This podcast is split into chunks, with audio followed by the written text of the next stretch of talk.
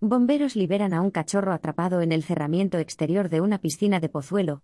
Bomberos de la Comunidad de Madrid han liberado este mediodía a un cachorro de perro atrapado en el cerramiento exterior de una piscina de un chalet de Pozuelo de Alarcón, ha informado un portavoz de Emergencias 112. La intervención ha ocurrido sobre las doce y media horas de este martes tras un aviso de sus dueños. Hasta el lugar ha acudido una dotación de los bomberos, que tras unos diez minutos de trabajos han liberado al animal, que se llama Maui. No ha resultado herido.